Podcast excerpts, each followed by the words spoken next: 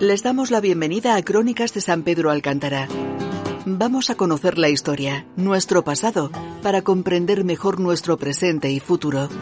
Dirige y presenta Manuel Fernández. En el espacio de hoy, antecedentes en la época musulmana. Un texto adaptado del original, publicado en el blog rosaverde.com por el historiador José Luis Casado Bellagarza, al cual agradecemos su colaboración.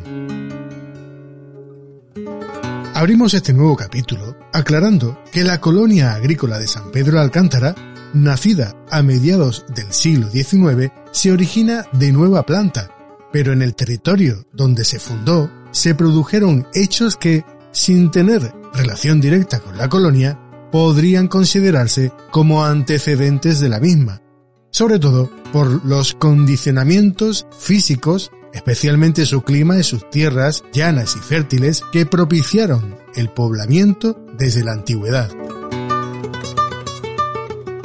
De este modo, tenemos atestiguada la época romana con las termas de las bóvedas y la bizantina y visigoda con la basílica paleocristiana de Vega del Mar, en el entorno de una población que muchos historiadores identifican con Cilniana. La posterior ocupación musulmana tuvo un carácter disperso, en alquerías, en ocasiones verdaderos pueblos. Tras la conquista castellana, disminuyeron su peso demográfico y se despoblaron algunas de ellas, como la de Cortes. Ya en época contemporánea, la construcción del trapiche de Guadaiza en 1823, en un entorno de tradición azucarera, constituye la referencia más inmediata del establecimiento agroindustrial promovido por el Marqués del Duero tres décadas después. Sobre la época musulmana, tenemos un libro publicado por Catalina Urbaneja Ortiz en el año 2008, Marbella y su tierra en el tránsito de la época musulmana a la cristiana, Málaga, donde aporta la siguiente información.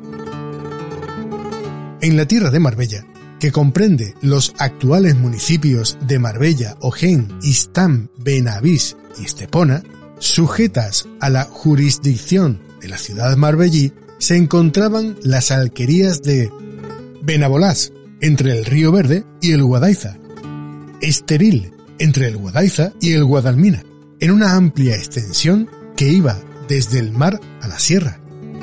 Tenía una mezquita y disponía de tierras muy fértiles entre los citados cursos de agua. En la zona más cercana al mar predominaba el cultivo del cereal, mientras que en la montaña el aprovechamiento del bosque daba lugar a la existencia de colmenares y a una ganadería caprina preferentemente. También hay noticias de una dehesa boyal, de uso compartido con otras alquerías cercanas, y de un bosque de alcornoques cercano al Guadaiza. De esta alquería se conserva una torre que sigue llamándose Esteril, entre la carretera de Ronda y el campo de golf de los arqueros. Cortes, entre los ríos Guadalmina y Guadalmansa, en la zona litoral, era una de las más importantes pues cuando Fernando el Católico conquista la comarca, aparece su rendición en la firma de las capitulaciones, junto con la ciudad de Marbella y la villa de Montemayor. Benamarín, al norte de Cortes y cercano al río Guadalmina, vecina por tanto de Esteril.